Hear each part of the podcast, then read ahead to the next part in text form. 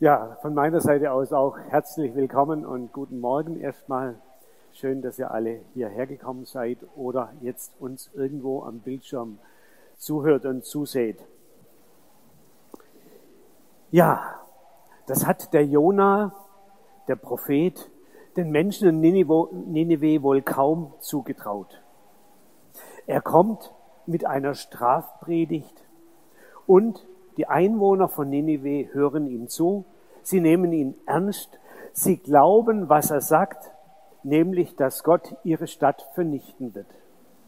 Mehr noch, in der Bibel steht, da glaubten die Leute von Ninive an Gott. Und sie versuchen, Gott gnädig zu stimmen. Sie beten und sie fasten.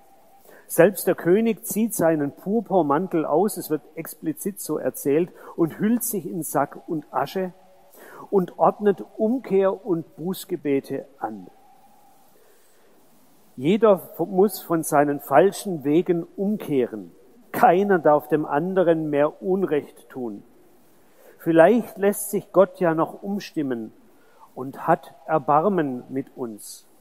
Vielleicht wendet er seinen glühenden Zorn von uns ab und wir kommen mit dem Leben davon, sagt dieser König. Und tatsächlich, Gott lenkt ein. Es tut ihm leid, die Menschen tun ihm leid. Er nimmt seinen Beschluss, die Stadt und die Menschen zu vernichten, zurück. Was für ein unerwarteter Erfolg für den Jona. Da hat seine Predigt so richtig gewirkt und er kann die Sektkorken knallen lassen. Tut er aber nicht. Er ist weder begeistert von der Reue der Leute von Ninive noch von dem Handeln Gottes. Ganz im Gegenteil. Er will viel lieber jetzt sterben, als so etwas mitzuerleben. Merkwürdige Geschichte. Das Jona-Buch ist nach dem heutigen Stand der Bibelwissenschaft eine Lehrerzählung. Es kommt dort weniger darauf an, wann und wo das ganz genau war, als vielmehr auf die tiefer liegende Wahrheit, die da erzählt wird. Diese Geschichte sagt dreimal Erstaunliches aus. Erstaunliches über Ninive, Erstaunliches über Gott und Erstaunliches über den Jona. Zuerst Ninive. Böse Menschen können umkehren. Ninive galt, als diese Geschichte geschrieben wurde, als der Inbegriff des Bösen und Schlechten. Sündenfuhl, hat der Joni vorher gesagt. Die Assyrer, die vor Jahrhunderten kamen, das Land erobert haben, grausam geherrscht und gehaust hatten, viele Juden deportiert und umgebracht hatten, die kamen aus Ninive. Kein Wunder, dass der Jona dort nicht hin wollte. Die Menschen in Ninive waren Leute, denen man ganz sicher keine Gebete, keine Bekehrung und keinen Glauben zugetraut hat. Aber erstaunlicherweise sind sie für die Strafpredigt empfänglich. Sie sind sogar bereit, Schuld zuzugeben und radikal umzusteuern, umzukehren. Wir können daraus lernen, dass Glaube auch bei Menschen möglich ist, denen wir das gar nicht zutrauen. Übrigens, auch Jesus hat sich um genau solche Menschen immer wieder gekümmert. Um die Zöllner und Sünder und Huren. Und viele von denen sind umgekehrt, sind von Jesu Liebe berührt worden, verändert worden, sind Christen geworden, haben ein anderes Leben geführt. Toll, dass es geht. Der Kirchenvater Augustinus hat mal in einem Gebet formuliert, Gott, du hast uns zu dir hingeschaffen und unruhig ist unser Herz, bis es ruht in dir. Vielleicht kann man das so verstehen, dass es in uns allen, in allen Menschen so eine Ahnung davon gibt, dass wir eigentlich zu Gott gehören. Und so eine Sehnsucht danach, bei Gott Heimat zu finden dadurch die Chance zur Umkehr. Das Zweite, Gott. Gott hat ein weiches Herz und lässt sich umstimmen. Gott schickt den Jona los, damit er sein Strafgericht ankündigt. Denn, so steht es in der Bibel, ihre Bosheit schreit zum Himmel, ich kann sie nicht länger mit ansehen. Aber man kann sich fragen, warum macht Gott das eigentlich? Warum diese Vorwarnung? Warum schlägt Gott nicht direkt zu, wie bei Sodom und Gomorra? Gott gibt den Bewohnern von Ninive eine Chance. Und am Ende lässt er Gnade vor Recht ergehen. Und das sagt was ganz Grundsätzliches über das Wesen Gottes aus. Gott ist nicht unerbittlich und kalt auch nicht kaltblütig gegenüber seinen Feinden. Er hat ein Herz, das sich erweichen lässt. Ja, Gott passt nicht alles. Ja, Gott kann zornig sein über Menschen. Aber im Grunde seines Herzens ist er pure Liebe. Auch schon im Alten Testament. Und seine Liebe gilt allen Menschen. Gott ist nicht nur der parteiische Gott eines Volkes, sondern der Herr der Welt, der Gott aller Menschen, die er alle liebt. Auch dazu gibt es eine Geschichte, die man bei Jesus entdecken kann. Schon in der Weihnachtsgeschichte kommen Ausländer vor. An der Wiege von Jesus stehen die drei Magier aus einem Land im Osten. Später dann heilt Jesus den Sohn eines römischen Hauptmanns und die Tochter einer Frau aus Phönizien. Und später dann an Pfingsten sorgt der Heilige Geist dafür, dass das Evangelium in allen Sprachen gepredigt und verstanden wird. Und so wird aus der jüdischen Sekte der Christen eine weltweite Bewegung. Und so geht in Erfüllung, was Gott schon ganz früh in der Bibel dem Abraham versprochen hat, in dir sollen gesegnet werden alle Völker auf Erden.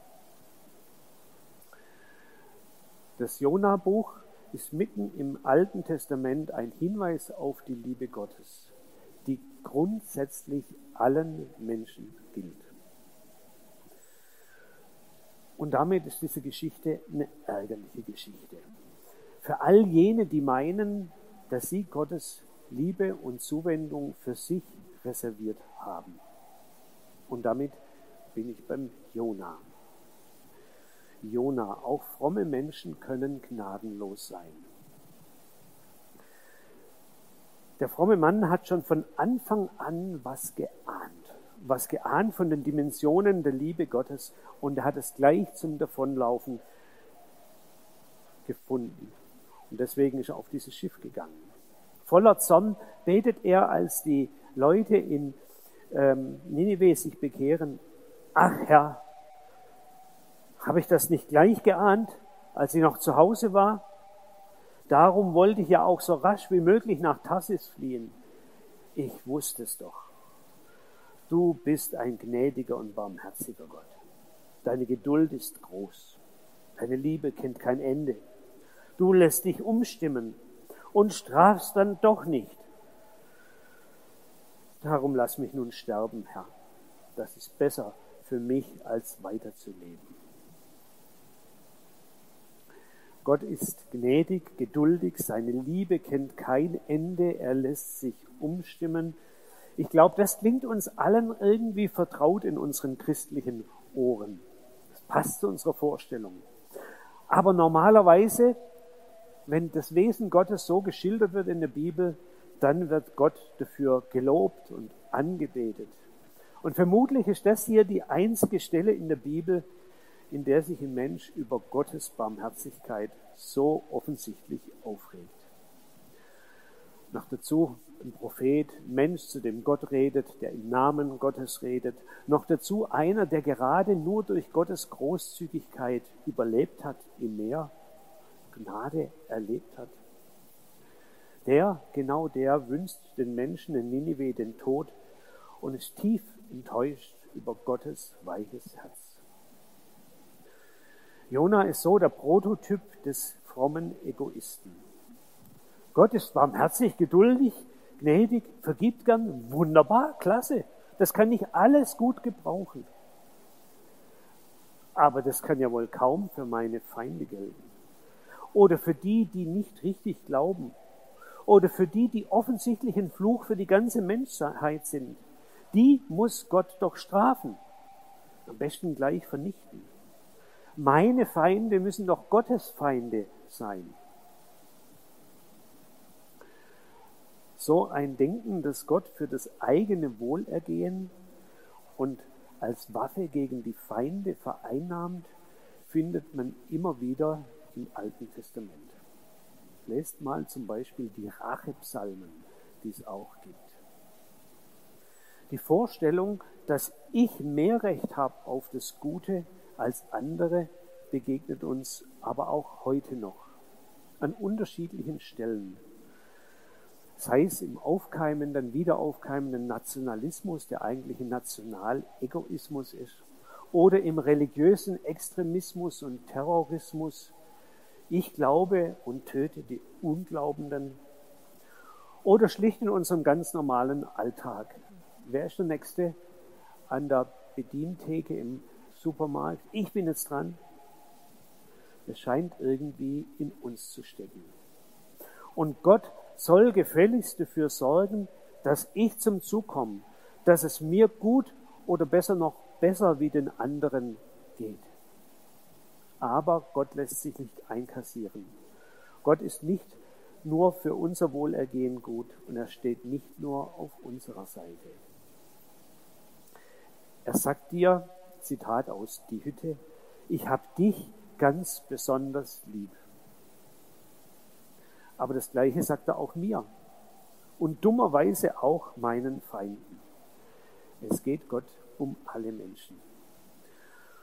Und deshalb sagt Jesus zu uns, ihr sollt eure Mitmenschen so lieben, wie ich sie liebe und wie ihr euch selber liebt. Und an anderer Stelle sagt Jesus, vergebt euren Mitmenschen, weil euch ist doch auch vergeben worden. Und an noch anderer Stelle, segnet, die euch fluchen, tut wohl denen, die euch hassen. Mit anderen Worten, bringt ihr die Menschenliebe Gottes erlebbar zu den Menschen, egal wer sie sind. So könnt ihr zeigen, dass ihr wirklich mit diesem Jesus unterwegs seid, dass ihr euch von seinem Willen bestimmen lasst. Gott wollte dem Jona zeigen, klar machen, dass es ihm um alle Menschen geht. Keine Ahnung, ob Jona diese Lektion verstanden hat, ob er das angenommen hat und bejaht hat. Aber viel spannender noch ist die Frage, wie das mit uns, mit mir ist. Können wir uns damit anfreunden, dass Gottes Liebe auch unseren Feinden gilt, auch den bösen und schlimmen Menschen? Gehen wir davon aus, gehen wir zu ihnen, wenn Gott uns zu ihnen schickt? Können wir uns darauf einlassen, mit solchen Menschen, die meilenweit von jeder Frömmigkeit entfernt zu sein scheinen, über Gott zu reden? Wünschen wir ihnen Glauben? Trauen wir ihnen Umkehr zu? Freuen wir uns mit, wenn die Erfahrungen machen mit Gottes Barmherzigkeit, Geduld, Liebe und Vergebung? Das ist die Herausforderung, die uns die Jona-Geschichte mitgibt. Wir singen jetzt gleich, sei du der Mittelpunkt in meinem Herzen. Ich will dir folgen, mein ganzes Leben in dir verlieren. Mitsingen dürfte er nicht, aber vielleicht mitbeten. Vielleicht als persönliche Einverständniserklärung, dass ihr euch auf Gottes Liebe zu euren Mitmenschen einlasst und sie unterstützt und weitergeht.